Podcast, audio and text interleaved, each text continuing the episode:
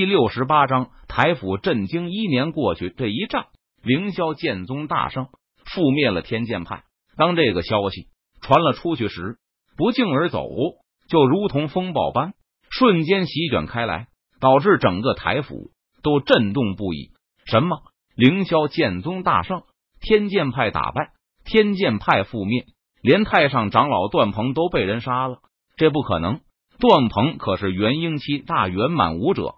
台府内能够杀得了他的人屈指可数。凌霄剑宗居然存在一名修为一世化神期境界的强者坐镇，是他出手杀了段鹏？这不可能！凌霄剑宗早已经衰落，不复万年前的辉煌，怎么可能还有化神期修为的强者存在？台府内，当各大宗门势力的掌权者听到这个消息时，均是感到大吃一惊，不由得低呼一声，难以置信道。原本天剑派掌门廖云亲自带着天剑派上千名弟子攻打凌霄剑宗，结果全军覆没的消息，就让台府各大宗门势力之人感到难以置信了。没过多久，却又再次传来消息，说是凌霄剑宗宗主柳玄宗亲自带领凌霄剑宗弟子攻打天剑派，结果凌霄剑宗大胜，天剑派覆灭。这个结果。实在是太令人感到震惊了。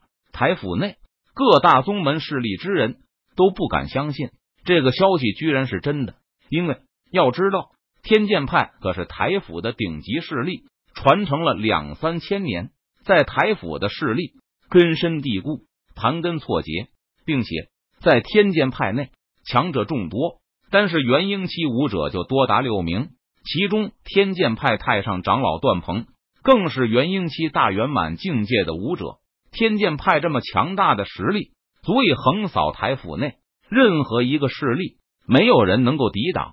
但是结果却出乎所有人的意料，凌霄剑宗居然把天剑派给覆灭了，就连段鹏出关都没能挽回败局，这让台府内各大宗门势力的掌权者心中都感到无比的震惊、匪夷所思。很快。更多且更详细的消息传了回来，台府内各大宗门势力之人这才知道，原来在凌霄剑宗内还有一名实力强大和深不可测的老祖存在。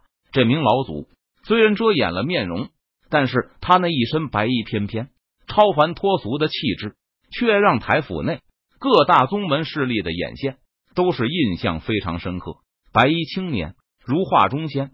好似从仙境中走出，白衣翩翩，身姿飘渺，面容模糊，但却能想象出他那绝世俊美的容颜。白衣青年有着一头黑色的长发，如瀑布般披散在腰间，他的身上散发着清冷却出尘的气质。白衣青年静静的站在那里，整个人显得清冷卓然，绝代风华，令人不敢直视，仿佛多看一眼就是亵渎。仿佛让人只能卑微的仰视着白衣青年，如同仰视明月大日，甚至是跪下臣服、顶礼膜拜。白衣青年的实力很强，他只出了一剑，就将有着元婴期大圆满修为的天剑派太上长老段鹏斩杀，没有丝毫还手之力。那一剑名字叫做天问，没法形容。一剑斩出，仿佛一剑光寒十九州，天地之间除了那一剑。都没了颜色，那一剑蕴含着无与伦比的剑气和锋芒，横空而过，仿佛撕天裂地，好似世界末日，非常的可怕。台府内各大宗门势力之人听到这个描述，就觉得这名白衣青年神秘至极，实力深不可测，是凌霄剑宗坐镇的底蕴。当即，台府内各大宗门势力的掌权者纷纷决定。如果没有绝对的把握，不可轻易去招惹和得罪凌霄剑宗。第二天，在台府内就有无数的宗门势力之人携带礼物登门拜访，想要和凌霄剑宗交好。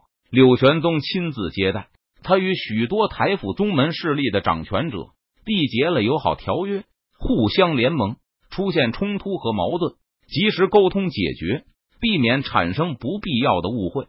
至此。天剑派在台府的地位被凌霄剑宗取而代之，成为了台府内的顶级势力。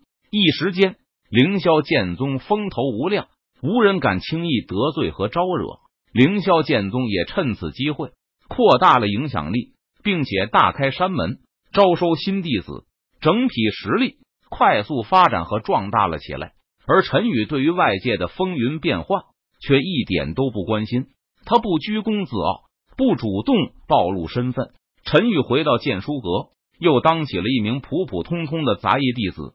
他每天在剑经阁默默签到，打扫卫生，晚上回到剑书阁的房间。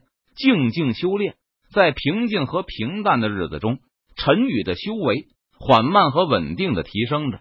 第一，恭喜宿主签到成功，获得惊鸿丹。第一，恭喜宿主签到成功，获得真灵丹。第一，恭喜宿主签到成功，获得长河剑诀。第一，恭喜宿主签到成功，获得长剑剑诀。光阴似箭。日月如梭，时间如流水，眨眼即逝。一年的时间又过去了。这是陈宇拜入凌霄剑宗的第三个年头了。陈宇的修为在不久前有了一些突破，他的实力达到了元婴中期的境界。这还是陈宇不断压着自身的修为，不让突破的结果。否则，他现在恐怕已经达到化神期境界了吧？陈宇的修为提升的太快。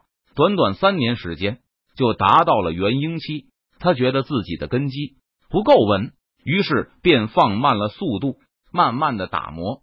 而凌霄剑宗在这一年的时间里也发生了极大的变化。首先是在整体实力上，凌霄剑宗的实力变得更加强大，因为凌霄剑宗凭借收刮青云剑派和天剑派两大宗门势力的修炼资源。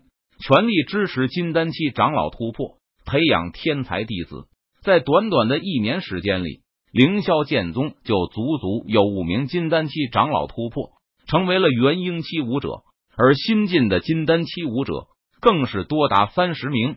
可以说，如今的凌霄剑宗整体实力才是真正的匹配得上台府内顶级势力的名头了。陈宇从剑经阁打扫完卫生，走在回剑书阁的路上。当他路过外院时，发现不远处几名外院弟子正围着另外一名外院弟子不断欺负着。